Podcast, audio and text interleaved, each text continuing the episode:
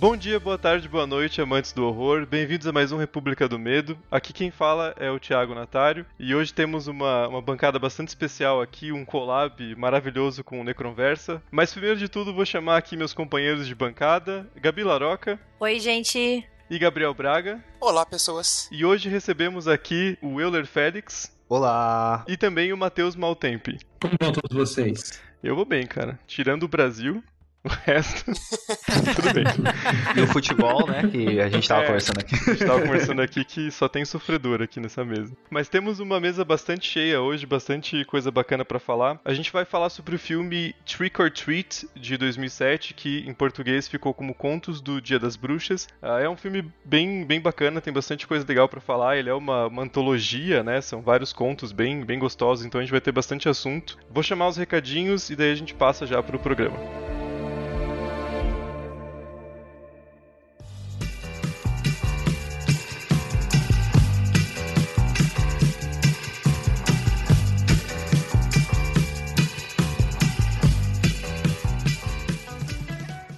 Bom, tenho bastante coisa pra falar hoje, vou tentar ser o mais breve possível, porque senão a galera pula os recados. Eu consigo ver na, na estatística do Spotify, então tô de olho em vocês aí.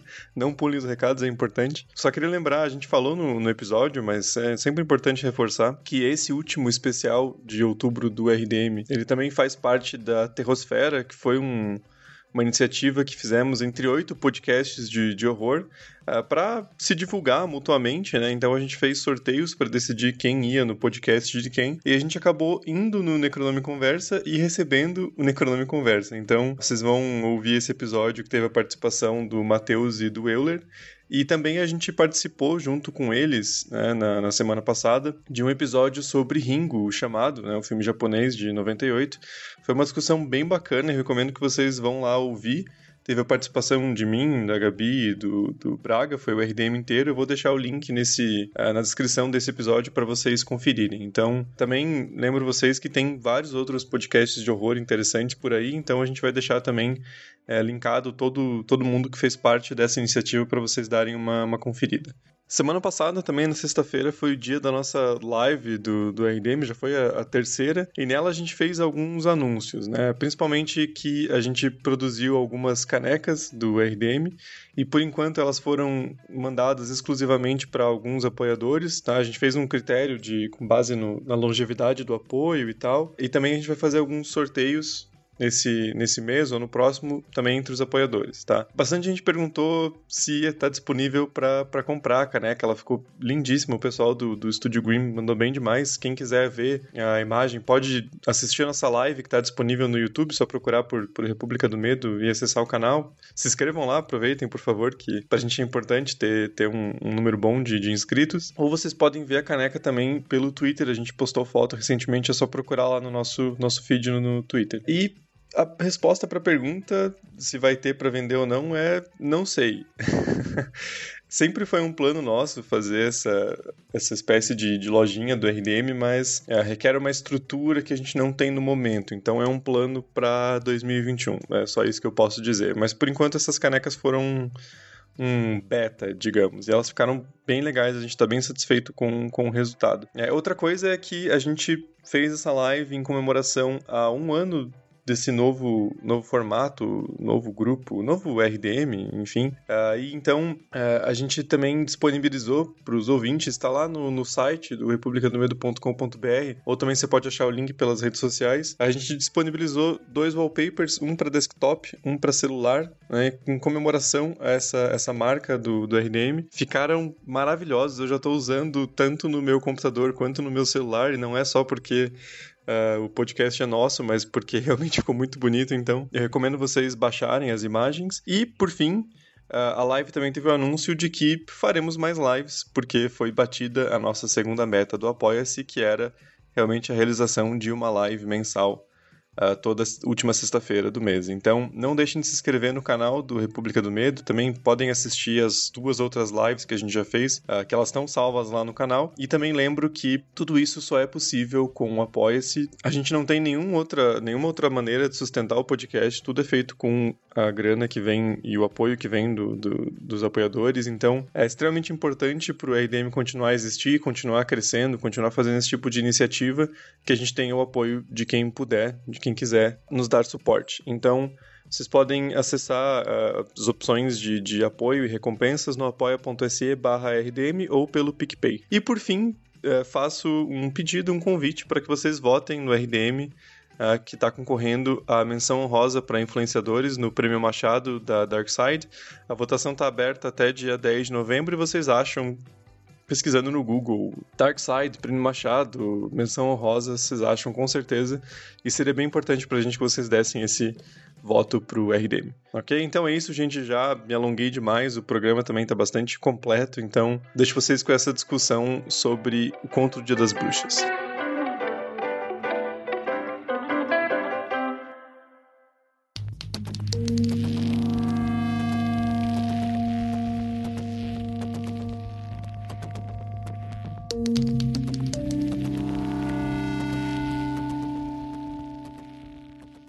Filme que a gente vai abordar hoje é o Contos do Dia das Bruxas, ou Trick or Treat em inglês, um filme de 2007, dirigido e escrito pelo Michael Doherty, na verdade, né? Uh, ele é um cara que tem no, no currículo dele uh, mais trabalhos como roteirista do que como diretor, e ele dirigiu recentemente Godzilla 2, que eu nem cheguei a assistir. Alguém assistiu pra dizer se é bom?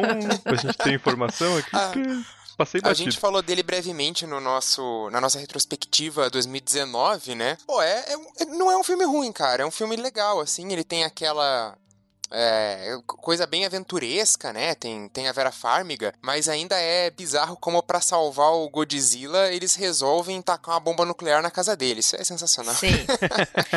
é, é, é, eu gostei do filme, a única coisa que, que eu queria mais monstros, entendeu? Porque é aquele, aquele crossover que a gente esperou por tanto tempo do Godzilla com o King Ghidorah, né? Com Sim. a Mothra, e eles aparecem pouco relativamente, né? Eu queria mais mais brigas de titãs, assim. Eu senti um pouquinho de falta nisso nesse filme. A gente queria ver mais porrada entre esses bichos Gandhi aí e nada, né? Eu tenho a mesma opinião. Eu também queria ver os bichos se pegando igual no 2014 teve mais porrada de monstro. Mas aí ficou naquele núcleo dos seres humanos, porque todo filme de monstro gigante tem que ter o núcleo dramático dos seres humanos, né? Corta, não é. precisa. Deixa o Godzilla falando, dubla ele, sei lá. Mas é legal. Acho que o maior exemplo disso é o Pacific Rim, né? Que o primeiro é perfeito e o segundo é um monte de, um monte de drama humano merda. Mas enfim, isso era só pra gente ver a, a, carreira do diretor. Ele tem outros créditos como roteirista, como Superman o Retorno, X-Men Apocalipse. Então é um cara que tem acertos e erros, né? Mas o Trick or Treat é meio que essa, essa joia de filmes de Halloween, porque ele é sempre lembrado nessa época e é um filme bem, bem bacana e que tem essa questão em favor dele, né? Sempre nessa época se lembra muito do Trick or Treat, igual o próprio Lenda do Cavaleiro Sem Cabeça que a gente falou no RDM Cast passado, né? E, olha, assim, eu não tinha me reparado isso antes, não sei se alguém chegou a pesquisar, mas tá anunciado um Trick or Treat 2 sem nenhuma data de, de estreia definida nem nada, mas tá no, tá no IMDB, eu acredito. Até sobre o próprio diretor, ele teve um outro acerto para mim, que é o Krampus, o terror do Natal, que foi saiu em 2015. ele tem essa mesma pegada desse filme que a gente vai falar hoje, assim, ele é um filme gostoso de assistir. E tem a Tony Collette, e o que tem a Tony Collette automaticamente é bom, né? Então, fica a dica aí. ainda sobre ele, que daí mais relacionado ao filme, o Trick or Treat, ele é derivado aí de um curta que ele fez lá em 96, né, chamado Seasons Greetings. Então ele tem. Também tem um curta que é o Trick or Treat Dia dos Pais. Então ele já já estava trabalhando né, com essa ideia havia algum tempo. Então, porra, 96 em 2007 sai o filme. Agora anuncia o segundo. É um, é um bocado de tempo assim entre um e outro, mas. Pô, eu espero que saia o dois mesmo, cara. Espero que, que esse anúncio não fique só na, na promessa, não. Essa Sim. sequência, na verdade, ela tá prevista desde 2013, que andam rolando boatos de que ela vai sair, sabe? Então, são sete anos aí. Vamos ver se agora, se agora vem. Porque eu acho um filme bem divertido, assim. Eu acho que ele captura bem a essência do que é o Halloween, sabe? É, e essa essa pegada de da antologia assim que acaba tudo juntando, né, as histórias, eu acho que foi até uma, uma- um amadurecimento do curta, né, esses 10 anos que ele fez assim. Eu acho que é um bom filme assim para você assistir. Então, tipo, dá aquele aquela esperança de se ter um novo filme. né? É, porque o que esse filme faz de tão positivo, e por isso que a gente escolheu ele pra abordar nesse especial de Halloween e na data mais próxima do Halloween, né, é que ele deixa o evento em si, né, a festividade, aquele clima de Halloween, ser o protagonista da história. Então, Sim. é o, o que amarra os quatro contos, né? Então a gente tá sempre vendo aquela temática de Halloween perpassando as histórias. Então acho que esse é o ponto positivo do filme, por isso que ele é tão lembrado com, com carinho nessa, nessa data, né? Eu só queria puxar uma coisa, aproveitar que o Euler falou disso da, da antologia, porque é muito interessante que ele não é um daqueles filmes de antologia bastante clássico, né? Como a gente tem o, o VHS, o ABC da Morte,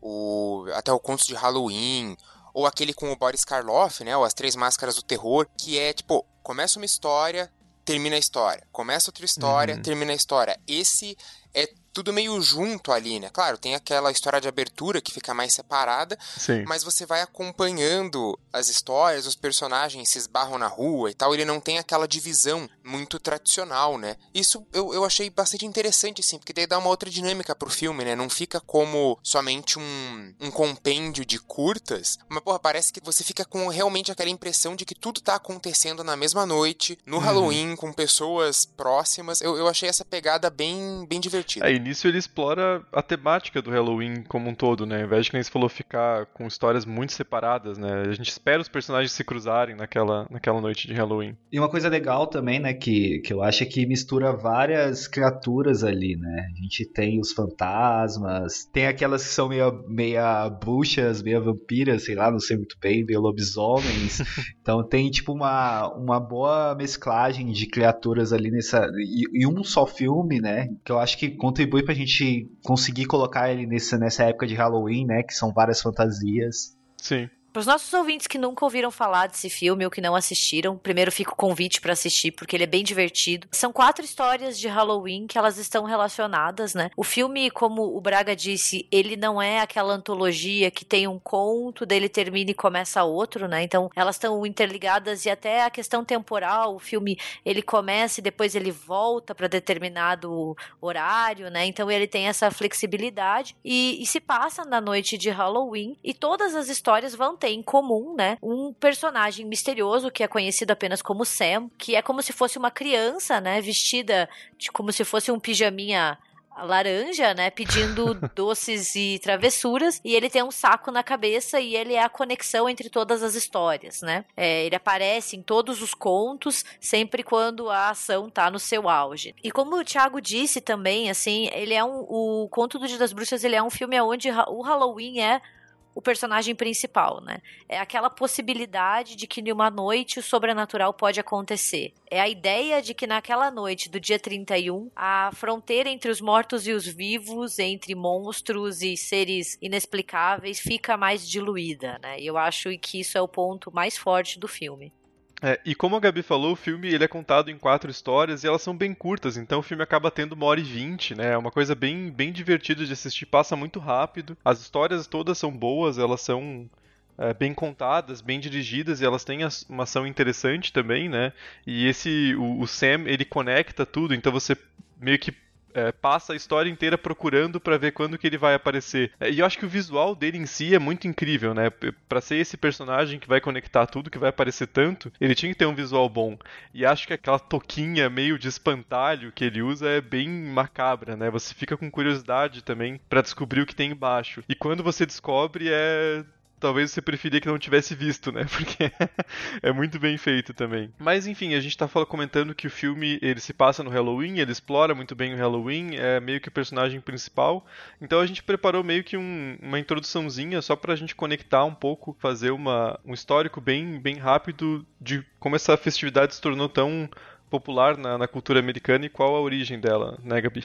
Agora eu jogo pra você. Sim. Como a gente viu no filme, né, o Halloween é um super feriado nos Estados Unidos, assim, realmente mobiliza muitas pessoas e muito dinheiro e eles celebram mesmo, né? Atualmente é o maior feriado não cristão de lá, então assim, isso significa bastante. E quando a gente pensa em Halloween, né, a gente pensa muito nessa estética que o filme traz, que são crianças pedindo doce ou travessura, andando nos bairros de subúrbio, né? Todo mundo fantasiado, mas na verdade o evento, ele é bem mais antigo, né? A, o próprio nome Halloween vai ter as suas origens na palavra, no termo All Hallows Eve, que designava até o século XVI a véspera do Dia de Todos os Santos, né? O Dia de Todos os Santos é celebrado no dia 1 de novembro, né? Aqui no Brasil a gente celebra no dia 2 como finados. E seria um dia antes do Dia de Todos os Santos, né? Mas as festividades do Halloween, e eu acho que isso é bem legal porque o filme brinca um pouquinho com isso, tem outras origens, assim, né? Os historiadores, eles não conseguem chegar a um consenso muito preciso de qual é a origem dessa festa, né? Mas a grande maioria vai apontar para um antigo festival pagão celta, que é o Samhain, que é o significa fim de verão. E daí a gente já tem uma conexão com o filme, né? Já que o personagem que liga todos os os contos é conhecido como Sam. E o Samhain era uma homenagem aos reis mortos, né?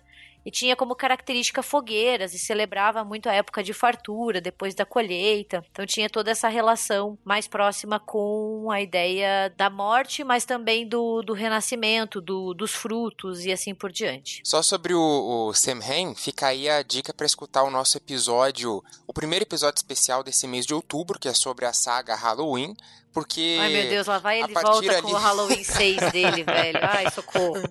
Porque a partir do, do segundo Halloween ali, eles começam a introduzir uma mitologia celta com Samhain. Então fica aí a dica para ouvir o nosso episódio. É, ouça um episódio ao invés de ver todos os filmes, recomendo. Isso. Sim, não precisa. Especialmente o quinto.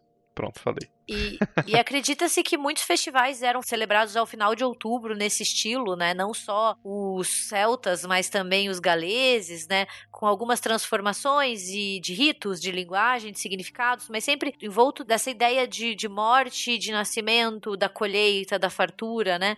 Então era muito, muito comemorado em torno disso. Acho que uma, uma representação boa de algo parecido com isso, que não chega a ser o Sanheim, mas dá um pouco dessa ideia, é o próprio Midsommar, né? Sim. É aquele grande festival daquela comunidade pequena, fechada ali, que vai celebrar a vida e também a morte, né? Então tem esse lado um pouco macabro também. Macabro se a gente tá olhando pela cultura de fora, né? Porque, como vocês estão o Midsommar, pra quem tá naquela cultura, todo aquilo, né? Até as cenas de morte, até essas, essas situações, elas são coisas comuns, né? Sim. Ah, e lembrando que, de acordo com o nosso trailer do RDM e o episódio sobre Midsommar, o Braga acha que a maior atrocidade do filme é o Josh dormir de tênis na cama, né? Então, fica aí a opinião, podem cobrar. Eu concordo. Obrigado.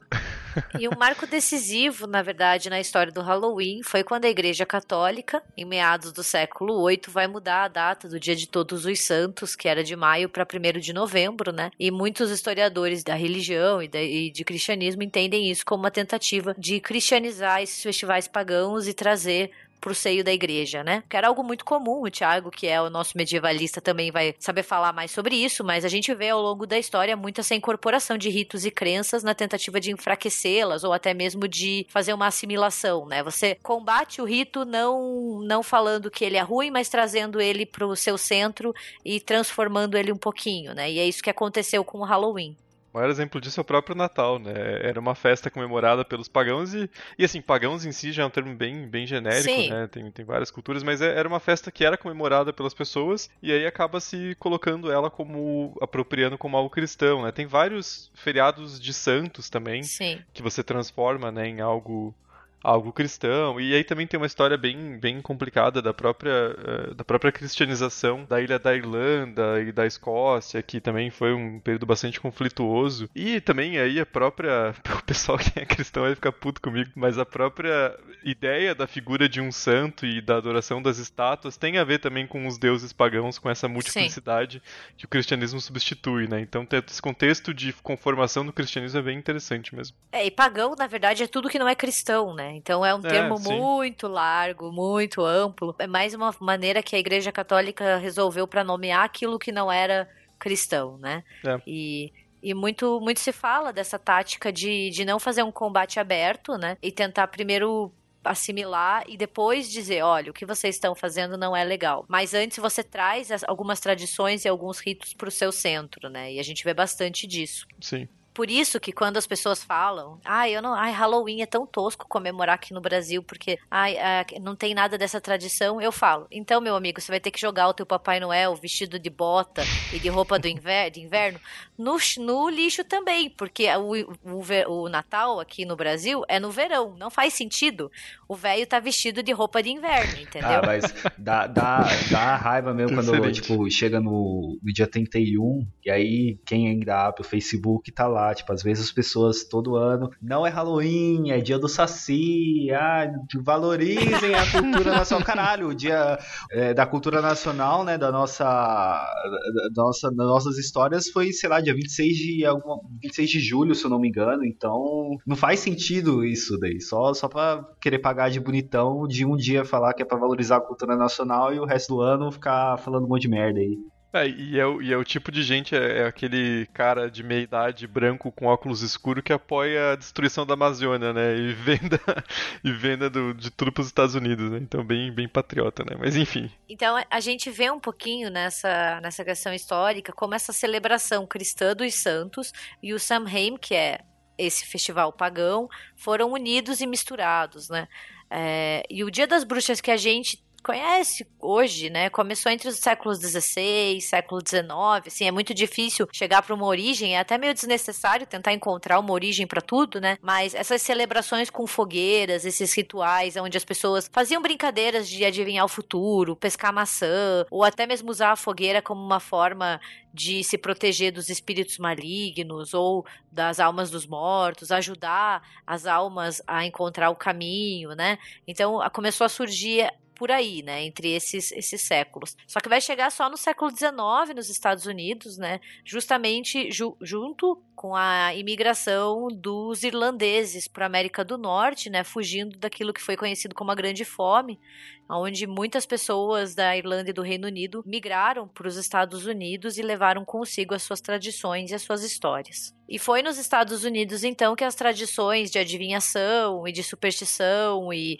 e de, de de cuidado com os mortos, de almas, acabaram se tornando mais brincadeiras, né, de se fantasiar, de pedir doce, tanto que foi lá que a abóbora se tornou um símbolo uhum. do Halloween.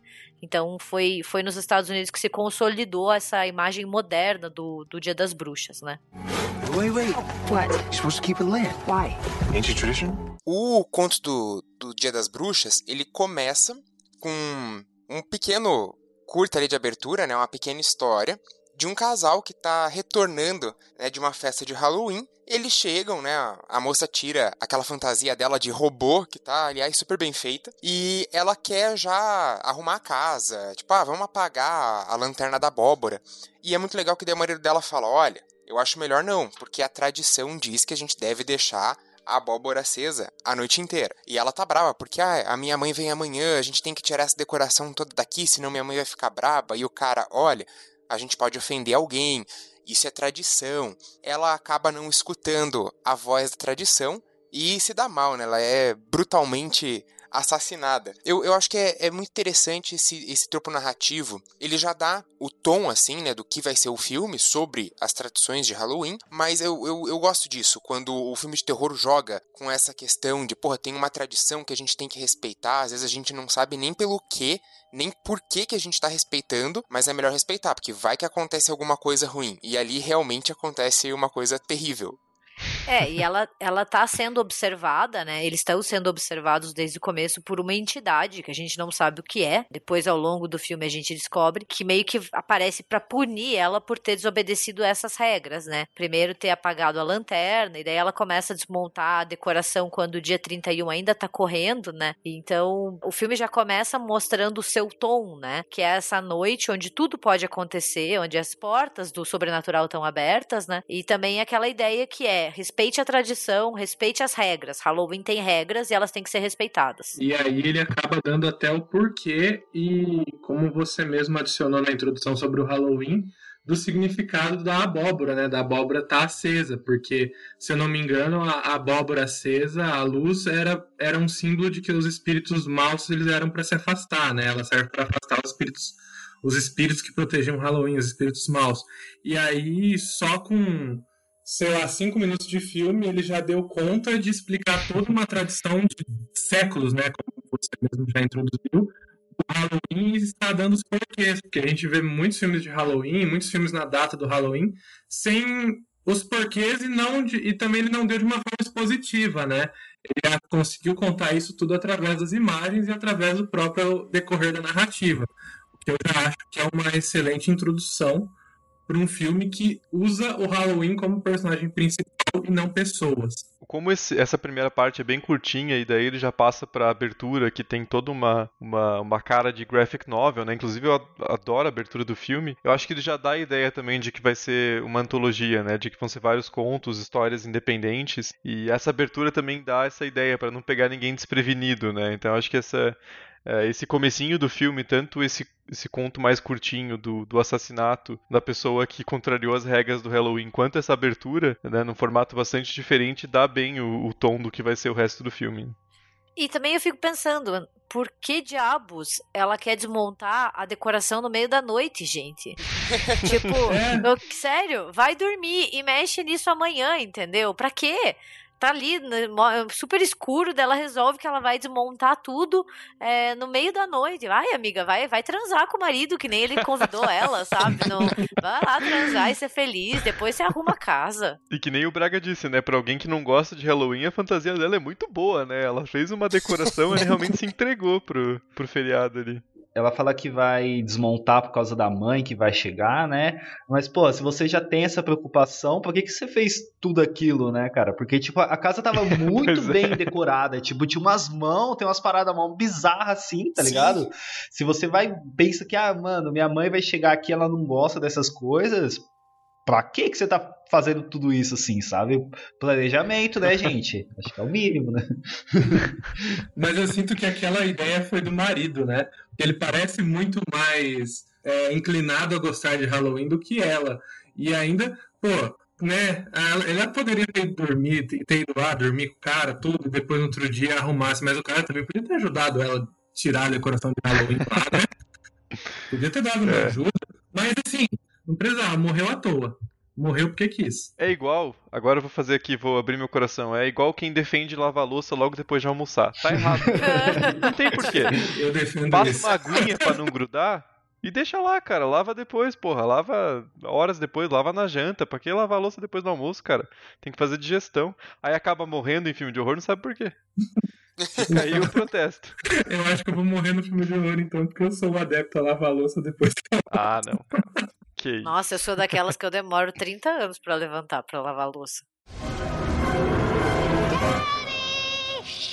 Be quiet. Why? You'll bother the neighbors. Okay. Bom, depois dessa primeira história que é bem curtinha, a gente já começa a próxima, que, putz, acho que compete muito com a do ônibus para ver qual que é a mais macabra, né? Porque a gente conhece o Steven, que é um, um, aparentemente um diretor da escola ali do bairro e ele tá na casa dele, né? A casa tá super escura, mas tem um aviso dizendo para as crianças pegarem o doce que elas quiserem e ir embora, né? E tem um moleque andando pela, pela rua, derrubando todas as abóboras, né? E comendo pra caralho. E ele chega na casa do, do Steven e pega um doce né?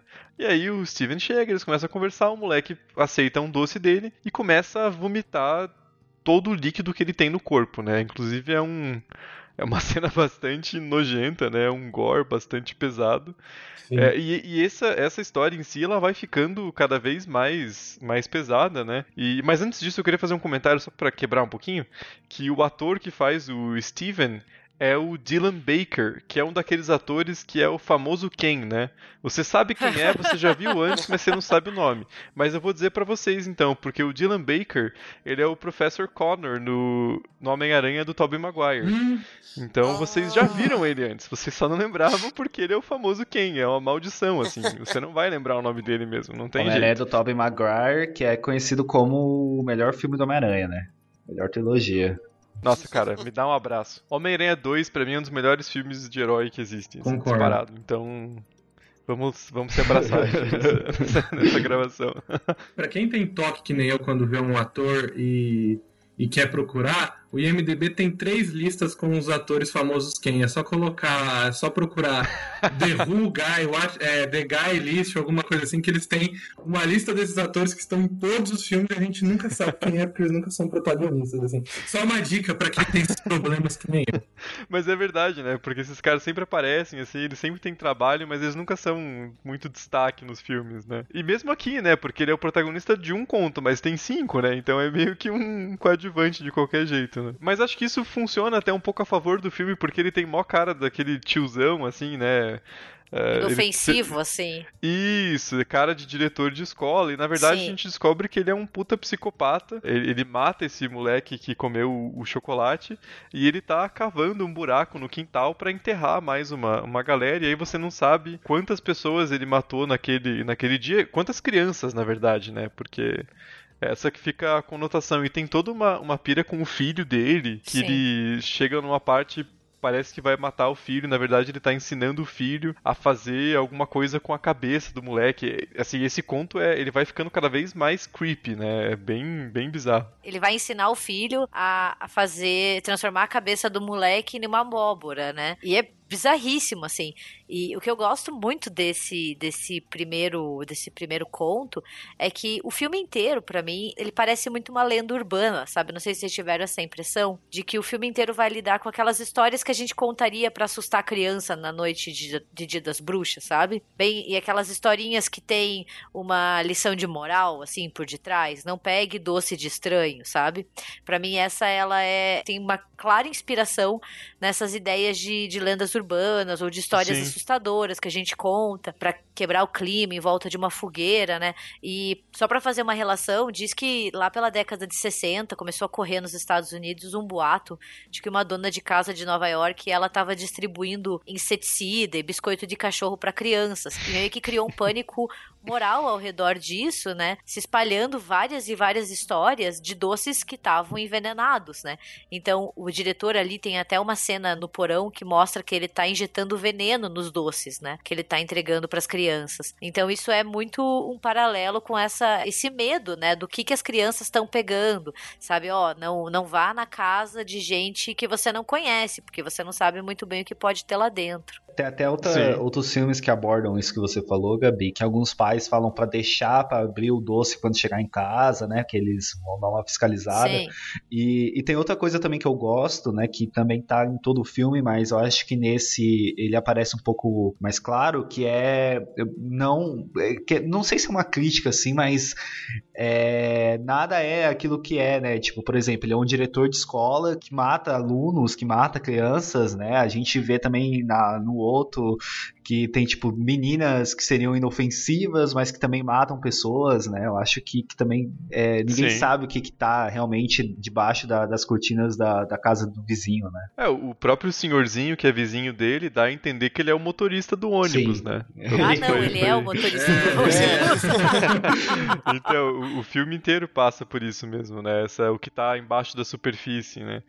É, e essa história em si, ela é, é, bem bizarra, como a gente disse, até porque tem, ele dá uns indícios em alguns diálogos de que é meio que uma tradição que passa de pai para filho, né? Porque ele fala algumas Sim. coisas do pai dele, parece aquela ideia de é, manter aquela tradição viva de Halloween. E ele reclama que virou uma festa que as pessoas deturparam, que agora elas pedem doce, mas que na verdade a verdadeira essência é manter os espíritos longe. Então, Sim. é um cara bem, bem perturbado, né? E eu acho que essa questão do diretor que o Euler falou aqui combina com uma outra outra coisa que ele disse logo no sobre o primeiro conto, que esse filme ele é todo essa questão de dar e receber. Ele te dá uma informação, você constrói ela a partir de alguns estereótipos da sua cabeça e ele brinca de mudar isso. Então, tem todo esse arquétipo do diretor, do cara certinho, do cara de escola, e aí ele muda com psicopata. E isso daí não é só através dos personagens, e sim também dessas jogadinhas de câmera, de ah, ela vai morrer agora, mas não é.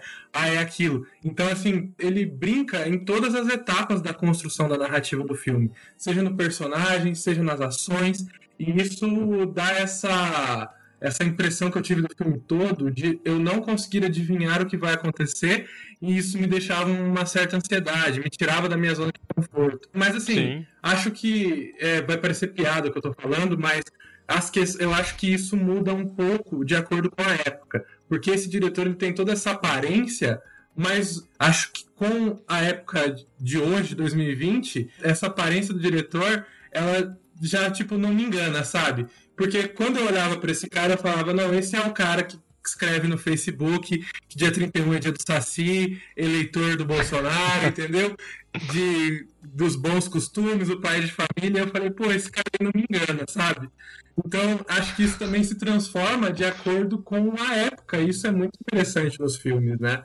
Então, era o estereótipo da época, mas hoje, talvez para mim e para outras pessoas que estão acostumadas com essa visão de pai de família não se aplica mais. É, eu acho que esse primeiro segmento aí ele tem um grande acerto que é na parte do ritmo, porque na hora que ele tá tentando ali esconder o corpo, é bastante cômico, né? Porque daí uma hora chega o vizinho, daí vai o filho, e daí um corpo que já tá lá meio que levanta. E, e, tem uns momentos que são um pouco engraçados, assim. Então, por mais que tenha tido aquela cena no começo, como o Thiago falou, é bastante nojenta, depois uhum. ele pega um ritmo meio de. Ah, aquela é, comédia meio ácida e para no final ser uma parada super macabra. Então eu acho que manter esse ritmo um pouquinho mais cômico, quando chega no final, o choque é uhum. muito maior.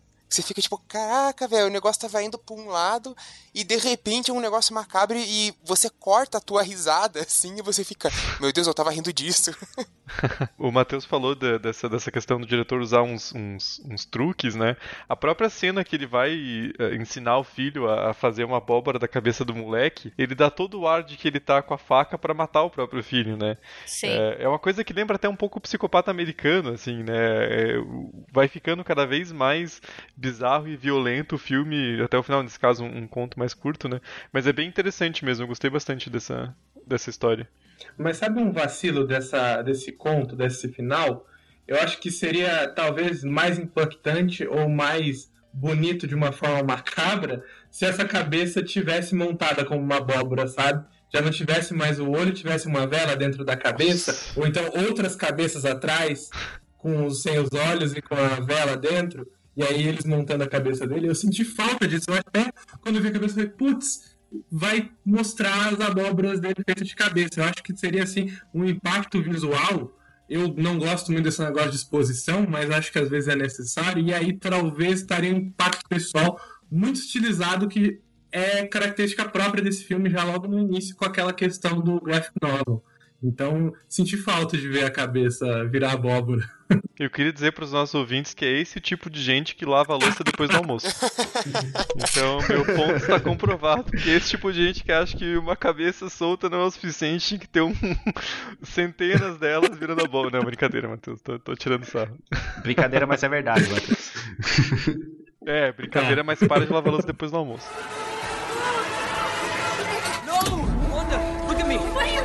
Trick. It's real.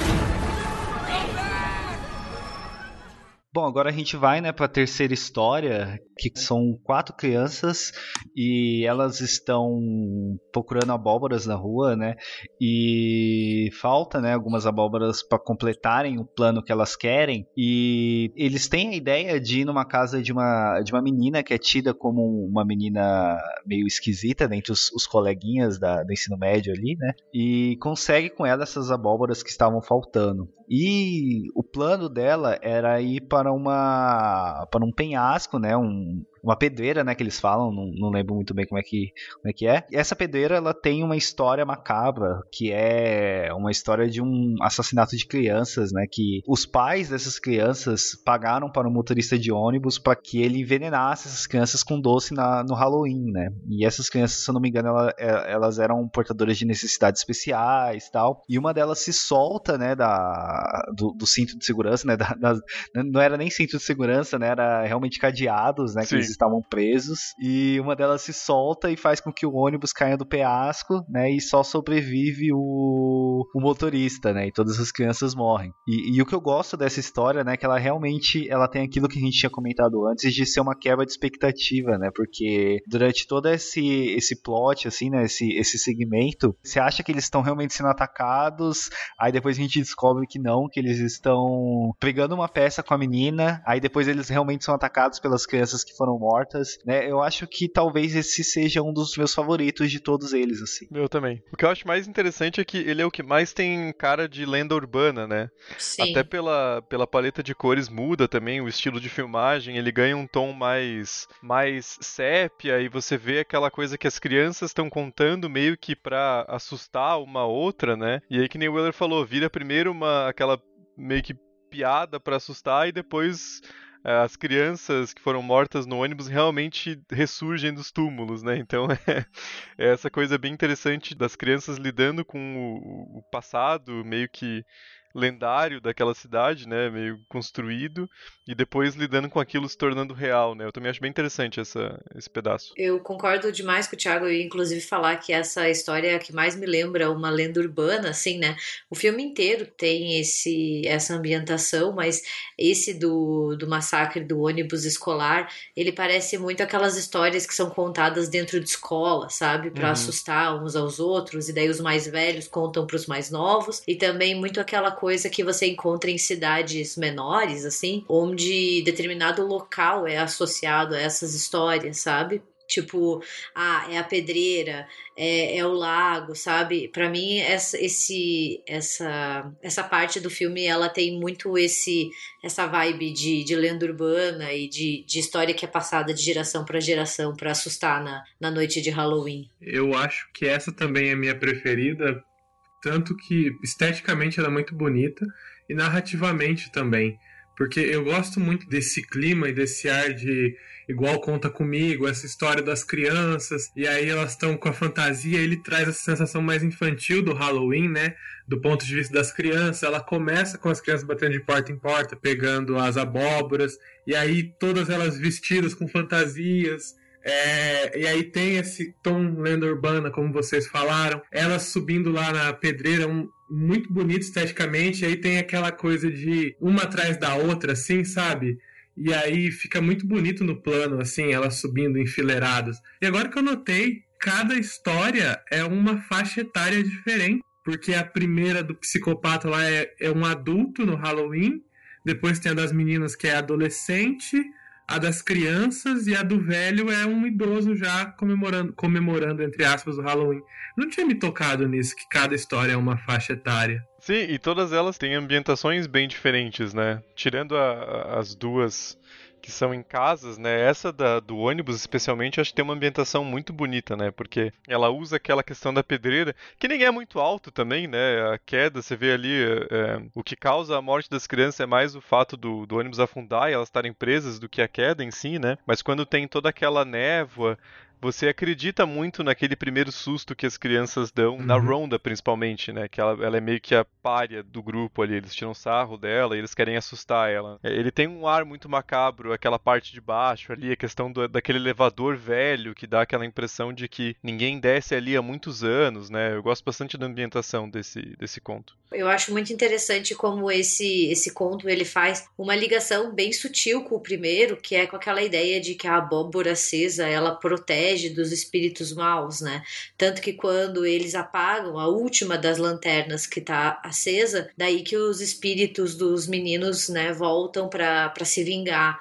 E no primeiro segmento, naquela introdução, é justamente isso que acontece com a Emma, quando ela apaga a, a abóbora, dizendo que acabou o Halloween, e daí por isso ela quebra uma tradição, né? E é, eu acho bem interessante, porque por muito tempo teve essa, essa ideia, muito tempo atrás, no sentido de séculos, de que as fogueiras elas espantavam espíritos ruins, né? Até mesmo bruxaria. Então esse paralelo que o conto faz, tanto com uma questão mais histórica, quanto com o primeiro segmento, é bem, bem legal. O filme não escorrega nas regras que ele mesmo cria, né? Isso daí é interessante porque mostra que, apesar de ser um filme descontraído, como a gente tá falando, um filme divertido, ele tomou o cuidado de ser bem fechadinho, ele teve um cuidado com o roteiro, teve uma coesão dentro do filme, apesar das paradas. E eu acho muito legal essa esse clima de crianças investigando o desconhecido, né? Que é como você falou, o elevador é muito legal. Aí tem aquele parque antes que é em cima da pedreira, que tem um trailer, se eu não me engano, ali abandonado. E aí você tem as abóboras da a Honda, que durante esse conto, mesmo ele sendo curto, vai criando assim as relações ali. Você vê que a, a garota principal já não gostava muito dela. O outro rapaz ele tava entre a garota principal e ela, assim, para tentar não ser um babaca como eles iam ser, fazendo aquela pegadinha com a criança. Então ela, ele pega muito esse clima de filmes adolescentes.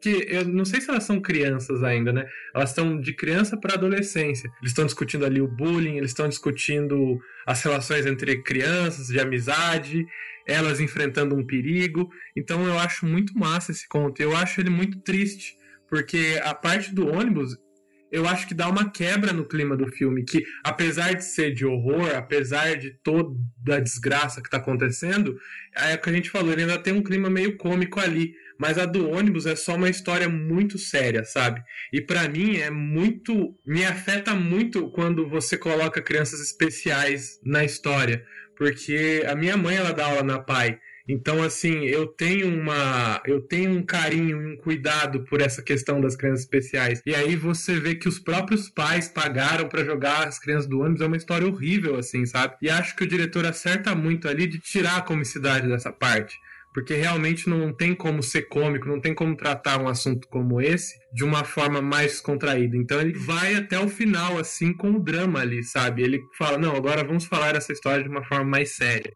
E eu fiquei muito triste, porque elas estão presas. E aí o garoto também tem todos os trejeitos de uma criança, talvez autista, talvez com alguma paralisia cerebral, assim, que ele vai falando: ah, ele errou o lugar. Nossa, é realmente uma história assim que eu fiquei triste quando eles contam essa parte. Eu, eu acho que é a parte mais pesada do, do filme, né? Realmente, assim, concordo que ele tira bastante a, a comicidade. E agora o, o Matheus falando, né, desse, desse clima anos 90, eu acho que também tem um clima bastante dos livros do de Goosebumps, né? Essa, essa história das crianças, que a, além de tudo é uma investigação, mas tem essa coisa de pregarem uma peça e além disso, elas estão brincando ali, né, fazendo uma piada e a gente pode até dizer desrespeitando a memória dos mortos e isso daí traz uma, uma punição. É até uma coisa que para citar um filme desse ano, apareceu em Host, né? Mas é um, uma coisa bem comum, assim, especialmente quando se trata de horror e crianças, essa coisa de a criança querer desrespeitar ou dar risada dos fantasmas, dos mortos, das lendas, e essa lenda daí realmente aparece para acabar com a risada. E é interessante que tem uma, uma cumplicidade da cidade em relação a isso, né? Porque aconteceu, né? Se de fato essas crianças elas estão voltando à vida, significa que, ela, que aquela lenda realmente aconteceu. E os pais realmente realmente quiseram matar elas. E isso não é, tipo, comentado, né? Então há uma cumplicidade, quase que nem acontece em, em It com Derry, né? Das coisas que ruim que acontecem na cidade, assim. Há uma cumplicidade entre as pessoas que moram lá com tudo aquilo que aconteceu. E daí a gente volta àquela questão da superfície, né? Parece aquele subúrbio perfeito, as famílias, né? E daí todo mundo vive naquela paz, naquela vida ideal, né, do American Way of Life, e aí você tem essa esse passado macabro escondido, né, em que se aquela sociedade pagou para se livrar das crianças que né, na cabeça delas causavam vergonha. Então é bem é, é, algo que você vai se aprofundando e tem mais camadas, né? É bem interessante esse esse conto em si. E como são histórias separadas, ele não fica tão distoante do resto, né? Apesar dele ser com certeza o mais, mais pesado. E só para finalizar esse, esse segmento, né? Eu acho o final, ele é bem agridoce, porque a, a Honda, ela vai embora, né? Ela pega a abóbora que tá acesa e vai caminhando e dela encontra com o Sam, né? Que é a, a participação especial dele nesse, nesse conto. E eles trocam, tipo, uma mexidinha de cabeça, assim, só reconhecendo ali a presença um do outro e seguem caminhos separados, né? Eu acho, assim, é um final que dá um, um, sentimento assim misto, né? Porque ela deixou os colegas que estavam fazendo bullying morrer, né? Eles foram sacanas, mas são crianças, são pré-adolescentes, né? Eu gostei bastante do, do final e da, da e dela, dela se encontrando com o Sam, assim. Porque daí isso casa muito com aquilo que a gente estava conversando, de que o Sam, ele é como se fosse um guardião das tradições do Halloween, né? Então ele tá ali para ver quando essas tradições são quebradas, né? No caso da abóbora que é apagada no primeiro segmento, ou do diretor que envenena os doces das crianças, e nesse caso de novo, né? Não só eles foram desrespeitar um local de muita tragédia, onde aconteceram coisas muito muito tristes, mas eles também apagam aquela vela, né, que supostamente é, protegia eles dos espíritos malignos. Então ele tá sempre ali para ver essa quebra de tradição ou, né, como a gente vai ver no próximo segmento, só para se divertir mesmo com os outros tomando no cu, assim. my, my. What big eyes you have. O penúltimo conto que se chama Surprise Party, né? Seria a festa surpresa. É particularmente o que eu mais gostei e, e não é uma surpresa, né? Ele conta a história de quatro jovens mulheres, né? Com a protagonista sendo a Laurie, que é a Anna Paquin, né? Maravilhosa, incrível, perfeita. Ela gravou esse, esse filme em 2007, né? Logo em 2008 dela ia explodir novamente com True Blood. Falo explodir novamente porque ela já é uma ganhadora de Oscar de quando ela era criança, assim. Ela tinha uhum. o? Oito 8, 9 anos, quando ela ganhou o Oscar de melhor atriz coadjuvante. Mas enfim, esse grupo de quatro mulheres chega na cidade, né, para essa noite de Halloween, e elas parecem inofensivas e elas vão ali, vão comprar fantasia, elas vão escolher homens para acompanhar elas para uma suposta festa. E a Laurie, que é a Anne Paquin, ela é a mais tímida, né? E ela vive falando pra irmã, que é super extrovertida e já consegue um encontro logo de primeira, que ela queria que a primeira vez dela fosse especial, né? E logo a gente já imagina que ela deve estar tá falando da virgindade dela. E daí, quando as amigas e a irmã elas vão pra festa antes, deixam ela sozinha, que ela quer ficar sozinha para esparecer um pouco, ela acaba encontrando um serial killer, né, vestido de vampiro, que a gente acha no, durante o conto que é um vampiro mesmo, né, e ele ataca ela, né, e ela tá sozinha, e a gente já pensa assim, ah, mulher inofensiva, né, foi, foi pro saco, tadinha. E daí a gente chega na festa, na, na festa da fogueira, que é no meio da floresta onde elas estão, né, e a gente descobre duas coisas, né? O primeiro, que o serial killer, na verdade, é o senhor Wilkins, do primeiro conto, né? O diretor. É, e que ele não é um vampiro, né? Ele só se vestia de vampiro porque ele era um pau no cu e gostava de matar mulheres. É, e a segunda grande revelação é que elas não são vítimas, né? Na verdade, elas são lobisomens. Eu não sei se existe um termo para mulheres, lobisomens, lobismulher, não sei, assim. então a gente descobre que elas são lobisomens e que, na verdade, elas estavam não escolhendo encontros, mas escolhendo vítimas. E a primeira vez da Laurie era a primeira vez que ela ia se transformar. É, e naquela questão de subversão de expectativas, né? Primeiro a gente acha que elas são indefesas mesmo e que a Laurie Sim. se fudeu. Aí segundo a gente acha, ah, então talvez elas sejam bruxas, porque a gente faz associação, uhum. né? Elas são mulheres, são jovens, elas estão em volta de uma fogueira. Sim. Elas são bruxas. É, parece um sabá, né? É, aí, aí você pensa, não, então elas são vampiros. Aí no final elas são lobisomens, e é um tipo meio estranho de lobisomem, né? Então Sim. você vai. É, esse conto é aquele que você vai falando, caralho, que porra está acontecendo? Isso vai sendo levado a mais uma potência a cada 10 segundos, assim, né? Você termina no, no nível mais what the fuck possível. Eu, eu, gosto muito como esse conto ele subverte todas as nossas expectativas. Primeiro, a nossa expectativa de gênero, porque a gente pressupõe, né, a gente tá treinado a achar que elas vão ser as vítimas, né? E quando ela fica sozinha ali, que as, que as companheiras vão pra festa antes, você pensa, fudeu, né? É, ela tá fudida, porque ela vai encontrar aquele serial killer que você presume que é sobrenatural. Então, daí tem uma outra quebra de expectativa quando você descobre que aquele cara não tem nada de monstro, tipo, ele é um monstro humano, né? E que ele mata pessoas, mas que ele não tem nenhum poder, assim, que era uma. e que a, os dentes dele eram uma dentadura, sabe? Então, tipo, tem essa quebra. E daí a terceira quebra, para mim, que é sensacional, é quando ela tá com ele e daí você escuta o grito e você pensa de novo que ela é a vítima vítima, mas não. E daí você só vê um corpo sendo jogado e é o corpo dele, né? E eu acho genial como eles construíram isso, assim.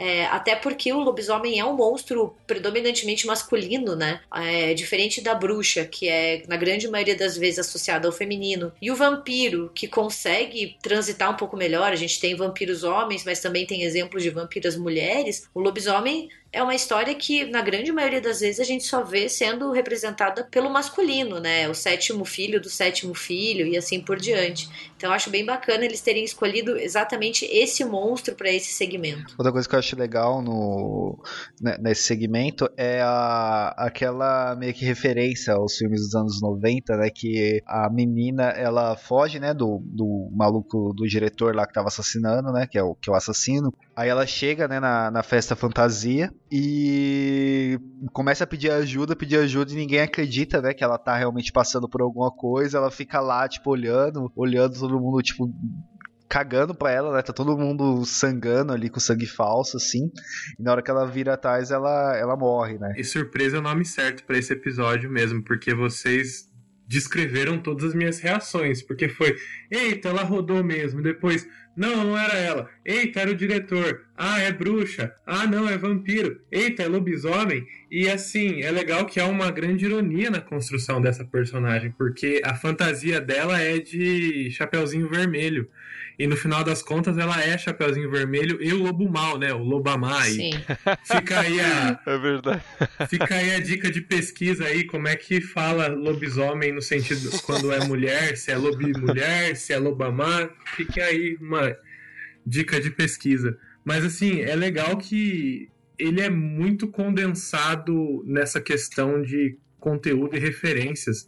Ele é montado através dessas surpresas e tem todas essas ironias e metáforas através das roupas e através das fantasias. Assim, é. Talvez seja o meu segundo, que eu mais gosto, é um conto cheio de metáforas. Esse é muito bom mesmo. Eu acho muito interessante como ele leva a gente a, a, a, ver a Laurie como aquela menina toda virginal, né? Porque, inclusive, essa ênfase na ideia da primeira vez, né? A gente, nenhuma vez, em nenhum momento ela fala a primeira vez que eu vou transar, mas a gente meio que subentende já que é ela perder a virgindade, né? Eu acho muito bacana como o segmento fala: não, peraí, você tá, tá deduzindo isso por conta própria, né? E só queria fazer uma indicação, assim, eu até comentei que, que temos poucas histórias onde lobisomens são representados como mulheres, né, ou como feminino, apesar de existir algumas histórias onde, onde tem a relação com o sangue menstrual. Mas tem um filme do começo dos anos 2000, na verdade ele é de 2000, que chama Ginger Snaps, que daí traz justamente um, uma lobismulher ou uma lobiswoman, né, que chama possuída no Brasil, né? E ele é dirigido pelo John Fawcett, então para quem tiver esse interesse em ver essa representação mais pro lado feminino, é interessante. Mas é justamente um monstro que a gente não não tem muitas representações como mulher, né? Eu acho é, foi uma grata surpresa esse segmento. Gente, Ginger Snaps dá um, dá um RDM, hein? Eu amo esse filme. Tem a trilogia aí, super dá um episódio do RDM. Vou começar a fazer um lobby aqui porque eu amo esse filme. Não, só sobre esse, esse segmento, eu acho que é um belo exemplo de um plot twist muito bem construído, assim.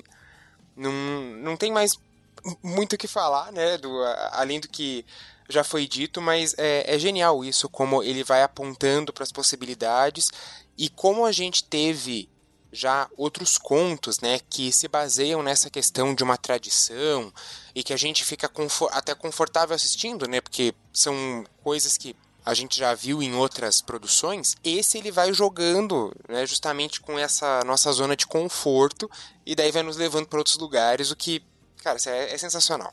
Esse, esse segmento é realmente um, um, dos melhores. E tem uma, uma ligação desse, bem sutil, desse episódio com o do massacre do ônibus escolar, que tem uma hora que eles estão na pedreira e eles escutam o uivo de lobos. Hum. E eu acho que é a Ronda que olha e fala assim, lobisomens, né? E uhum. é muito interessante como o filme inteiro tem essas, esses pequenos easter eggs, né? Do que já foi ou do que vai ser, né? E então eu, para mim assim, é disparado o que eu mais gostei, mas eu sou até a minha opinião já já estava dada antes mesmo de eu assistir o, o conto só de saber que tinha a Anna, Anna Paquin. E só para finalizar, né, de novo, como no último, o Sam faz uma aparição especial e daí quando a gente vê que as, as meninas estão já na sua forma de lobo devorando as suas presas, tá lá o Sam sentadinho em um toco de árvore, se deliciando com esse banquete de sofrimento e de sangue, né? E para mim essas pequenas aparições dele são, são sensacionais. Ele é tão fofinho, né? Dá vontade de, de levar ele para casa, assim. Eu acho ele muito fofinho. Não, e só mais uma coisa, que a transformação delas é excelente, porque foi a primeira vez que eu vi uma transformação de lobisomem que elas arrancam a pele. Não é aquele negócio de que a, o monstro vai substituindo o ser humano. Igual, por exemplo, no próprio lobisomem americano em Londres, que ele vai se transformando e os pelos vão crescendo e o rosto dele vai. Elas arrancam a pele e o sangue cai, elas arrancam a pele da perna. É uma transformação muito peculiar e bastante gráfica, que é o que se espera de uma transformação de lobisomem.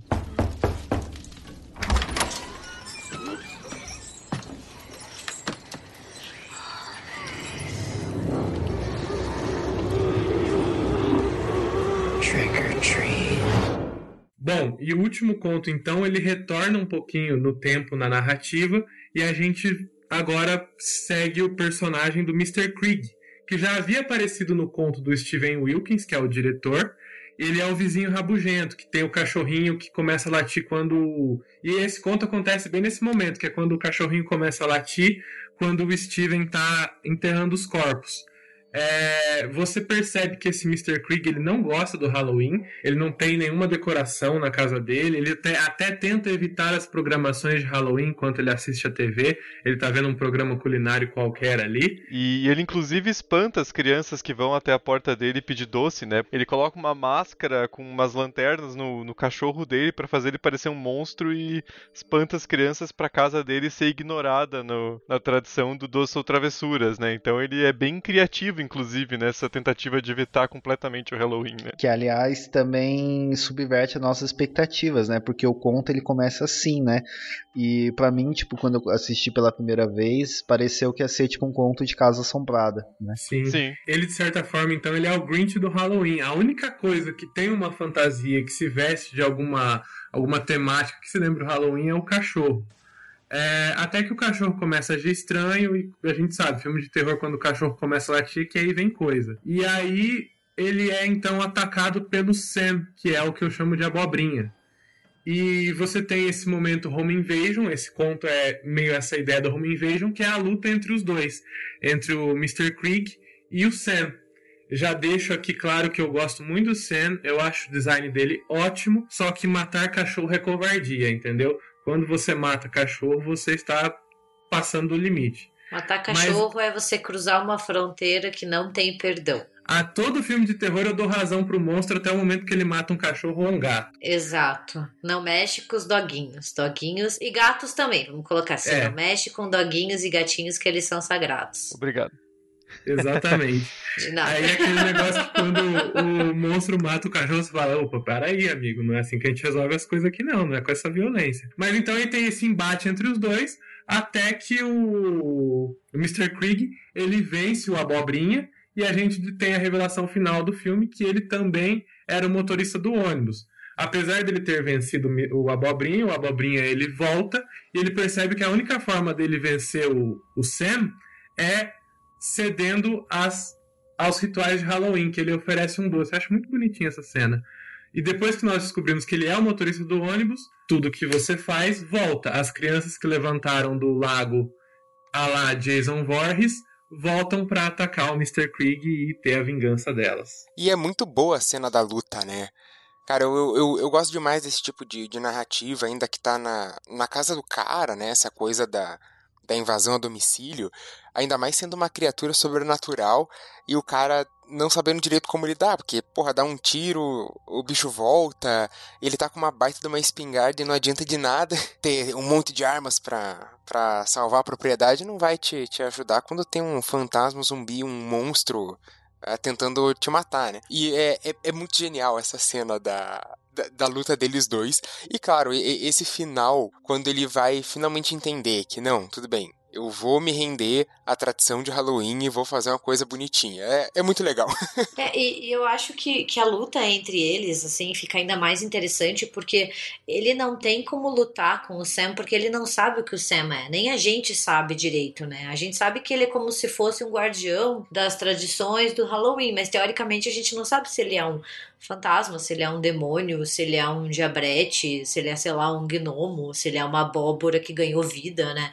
o único vislumbre que a gente tem dele ali é quando o senhor Krieg, ele tira a máscara do Sam, aquele, aquele saquinho, e daí a gente descobre que é uma abóbora, né? O, rosto dele é uma abóbora meio demoníaca, assim. E em nenhum momento o filme explica isso, sabe? Eu acho isso genial, porque fica daí no ar, né? Quem é essa criatura, quem é essa entidade. E é muito mais difícil lutar com uma coisa que você não sabe o que é, né? E ainda para melhorar, ele tem a forma de uma criança e ele se mistura entre as crianças pedindo doces no meio da noite de Halloween. Então fica aquela coisa muito misteriosa e dúbia, e acho que isso potencializa a cena da luta.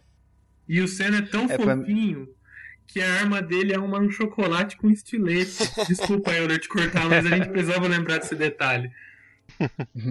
o que eu ia dizer é que para mim o Sen ele parece muito com uma personificação da cidade, né? Que ele tá sempre nos momentos chaves ali, né? Tanto quando o motorista decide que vai matar as crianças, ele, ele aparece ali, né? Limpando, brincando uhum. com, com coisa no chão, né? E em todas as outras histórias ele aparece, né? Então ele, parece mesmo, meio como uma personificação da, da cidade ali, olhando tudo que tá acontecendo e matando todo mundo. É, do que tem de sobrenatural naquele lugar, né?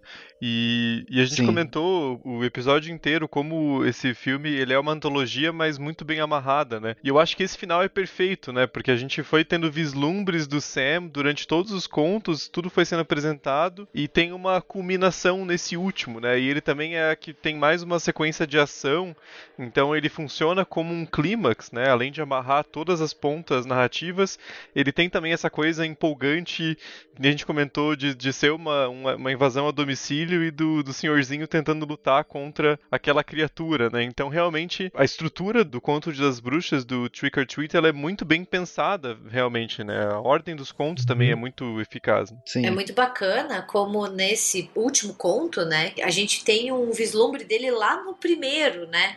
Quando o, o diretor Wilkins está ali entrando na casa, a gente vê justamente a cena do Krieg pedindo ajuda, né? E logo sendo Sim. atacado pelo Sam. E a gente vê isso da perspectiva da outra casa. E daí agora a gente volta, como numa fita, né? Como se a gente pegasse com VHS e voltasse. E daí agora a gente tem essa outra perspectiva, perspectiva de dentro dessa casa, né?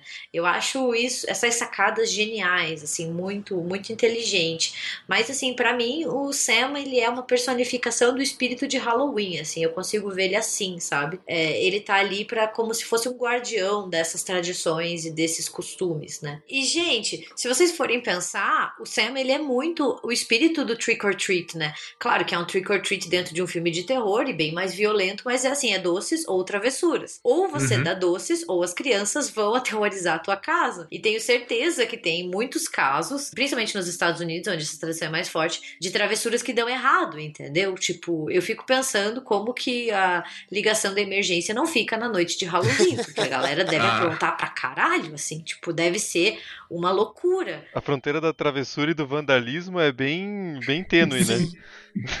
é, e assim, eles realmente, eles vão e eles vandalizam casa, né? Então essa fronteira é muito muito tênue, como o Thiago disse. Então ele personifica muito isso. Ah, é? Você não vai me dar chocolate? Ah, então eu vou te esfaquear aqui para você ver qual é a boa. Essa é a minha travessura para você sabe? Ah, é? Você vai apagar a lanterna antes da hora? Beleza, eu vou enfiar um pirulito e vou te matar e te pendurar ali, sabe? Eu acho que é justamente essa, essa coisa bem macabra e bem ácida, essa inversão do, do doces ou travessuras.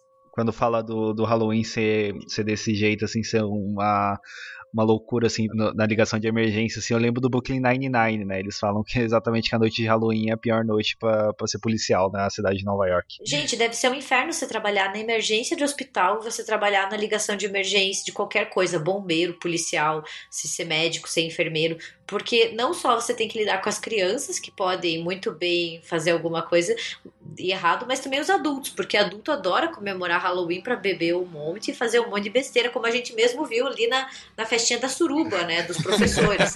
então, é uma noite, eu acho, onde as fronteiras e as inibições baixam e você pode ser muito quem você quer. E deve dar muita coisa errada, assim. O que só é acentuado porque ainda tá todo mundo fantasiado, né? Tem mais essa. Sim, com certeza. Você acha que você é outra pessoa, sabe? Então você incorpora e às vezes você pode dar vazão a desejos e coisas que não, não dão muito certo, assim. Thanks, Mr. Creek. Great mommy costume. Bem, e daí o filme chega em uma conclusão, né? Logo depois que esse último segmento acaba. E a gente descobre que o Sr. Krieg, na verdade, era o motorista de ônibus que matou aquelas oito crianças. Ele vai trazer um desfecho, né? Então termina com o Krieg entregando doces para as crianças, né? Tanto que ele tá todo enfaixado e até uma menininha fala: Eu adorei sua fantasia de múmia, né? E ele dá aquela cara carrancuda, assim, né? Do tipo, ok, tem que fazer isso, né? E daí logo ele olha e a, gente, e a câmera também olha junto. A gente vê a Ronda, né? Voltando para casa, puxando o carrinho com a abóbora, né? E daí a gente também logo em seguida vê o Billy, que é o filho do diretor Wilkins lá do primeiro segmento, sentadinho na escada, é, entregando doces para as crianças que passam né? É, provavelmente esperando o pai, que não vai voltar, porque o pai foi morto pelas lobbies mulheres, né? E ele observa de longe a Lori, daí tá a Lori, que é as meninas lobo. E daí ela tá com a irmã e com as amigas, e elas estão, tipo, super felizes, super realizadas, assim. Né? Quem vê de longe acha que elas estão voltando de uma festa, super animadas, né? Uhum. E daí o filme volta pro seu começo quando a gente tem o Sam é, olhando a Emma e o Henry é, retornando para casa. Então a gente tem é, de novo né, essa sensação de uma fita sendo retornada e o Sr. Krieg volta para casa e quando ele já tá se afastando da porta ele só escuta uma batidinha. Ele pensa que são mais crianças pedindo doce, abre a porta e na verdade são os oito meninos que ele matou, né, ou ajudou a matar há muito tempo atrás, e esses espíritos finalmente, esses espíritos que mais parecem zumbis, né, finalmente têm a sua vingança e o filme termina com os gritos dele, assim. É impressionante como como esse filme é amarradinho assim, né? Sim. Ele é curto e tudo bem fechadinho, você termina bem satisfeito, assim, né? Porque Sim. você viu que foi tudo bem pensado, bem planejado e. E para quem não viu o filme, bom, tomou um monte de spoiler na cabeça, né? Mas vale a pena, porque como a gente disse, é um filme curtinho e passa bem rápido. Mas quem, quem escuta RDM sabe que a gente solta spoiler, né? Também. Pelo amor de Deus. Mas ele é um filme muito legal de assistir. Mesmo com os spoilers, assim, ele é um filme que, pra sei lá, uma sexta-noite ou no dia 31 de outubro, se você tem o ritual de assistir filmes de terror de Halloween, ele é um filme que dá uma boa uma boa exibição assim à noite para muito entretenimento. Ele é um filme muito legal, muito divertido de assistir. É, fica a dica, né? O dia 31 esse ano cai justamente em um sábado. Eu acho que ele é um filme muito bacana para assistir assim de noite. Ele é super divertido e eu acho, assim, como o Thiago falou, ele é muito amarradinho. Então, quando ele termina, dá aquela sensação gostosa de, de fim, assim. E, e ele tem muitos easter eggs, então ele é super legal de você ficar procurando é, as dicas que ele, que ele vai dando ao longo, ao longo do seu enredo, como ele une esses contos, né? Eu acho sensacional, assim, eu gosto bastante desse filme. É, e também ele é, ele é dá para ver em grupo, né? Porque tem, ele tem segmentos diferentes, então cada um Sim. vai gostar mais de um.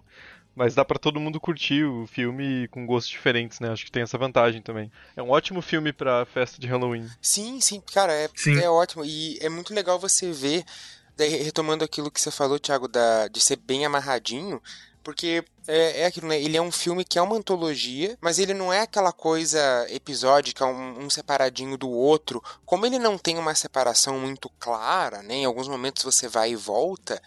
Porra, ele, ele te abre outras possibilidades. E daí é muito legal você ver esse universo expandido do, dos contos se, se tocando. Isso, isso é, é, é, bem divertido. É, é para você assistir, dar uma relaxada ver uma coisa com temática de Halloween que tenha horror, mas que também seja divertido, né? Eu acho que o, grande parte do Halloween tá nisso, né? Em você trazer essa coisa do horror, mas você trazer de uma forma uh, bastante divertida, cômica, até mesmo. Bom, então chegamos ao fim desse episódio. Queria agradecer o pessoal do, do Necronversa pela, pela presença, foi um papo bastante bacana. É um filme que representa bastante o Halloween, como a gente disse ao longo do episódio, então acho que vai ser bem bacana lançar ele para quem tá ouvindo aí na, na quinta-feira, dia 29. Aí confira também toda a nossa programação de, de Halloween do RDM. A gente fez. Esse é o quinto episódio especial, Sim. então tem bastante coisa para vocês para vocês curtirem. A gente falou sobre a Lenda do Cavaleiro Sem Cabeça, sobre Crianças Macabras, sobre a franquia Halloween. Então, episódio que não falta. E confira também os, os episódios e os, os podcasts que estão nessa iniciativa da, da Terrorsfera, que tem bastante coisa bacana para vocês ouvirem é, ao longo desse mês e de, de vários outros. Pois é, chegou ao fim a nossa comemoração de Halloween. Acho divertido, né, que eh, esse ano a gente decidiu fazer, em vez de, desse episódio, a gente pegar alguns temas. A gente espera que vocês tenham gostado. Eu também agradeço a presença aí dos nossos amigos do Necronome Conversa. Eu agradeço, né? Foi basicamente uma iniciativa nossa, né? Do, do Necronome Conversa, da, do Mundo Freak e do RDM, né? Então, é, foi bem em cima que a gente fez, mas eu acho que acabou funcionando do, do jeito que deu, né? E, bom, agradecer aí pela, pela parceria aí, né? Todo mundo já foi convidado lá no Necronome Conversa e sempre que quiserem, apareçam lá que serão muito bem-vindos. E muito obrigado pelo episódio, ficou muito foda. Eu agradeço também o convite. É, foi muito legal essa iniciativa do Terror Esfera. Espero que a gente continue fazendo isso. É, de novo, reforço o convite do Euler, que a casa está aberta. Foi uma excelente conversa. Também agradeço a indicação desse filme, porque se não tivesse sido para o episódio, talvez eu demoraria mais um tempo para assistir ele. Foi um filme que eu adorei. Foi um papo que eu gostei muito de ter. Então, assim, muito obrigado e ouçam todos esses podcasts que estão aqui, porque tem muito conteúdo interessante para quem gosta de filmes de horror. Então, chegamos ao fim desse mês glorioso que é outubro, que não apenas traz o Halloween, mas também o meu aniversário. Foi no é, propagandinha mês, básica. Ela falou todo episódio, mas tudo bem. Claro, é o melhor mês do. Cara, é o melhor mês do do ano. E se você me conhece bem, você sabe que eu adoro uma festa, entendeu? Para mim, meu aniversário dura o mês inteiro. Matheus diz que é a chance de eu tornar tudo sobre mim. é, mas enfim, gente, obrigada pela. É, agradecer os nossos colegas do Necromi Conversa, mas também os nossos ouvintes que participaram com a gente desse nosso especial no mês de outubro. E comentem nas nossas redes sociais se vocês já assistiram o Conto do Dia das Bruxas, se vocês pretendem assistir. É, quais outros filmes que vocês acham que são propícios para assistir no dia 31, né? Tem sugestões. Vocês encontram a gente no Instagram, República do Medo, é, no nosso site, republicadomedo.com.br ou no nosso Twitter, RDMcast. Então é isso, até a próxima quinta-feira.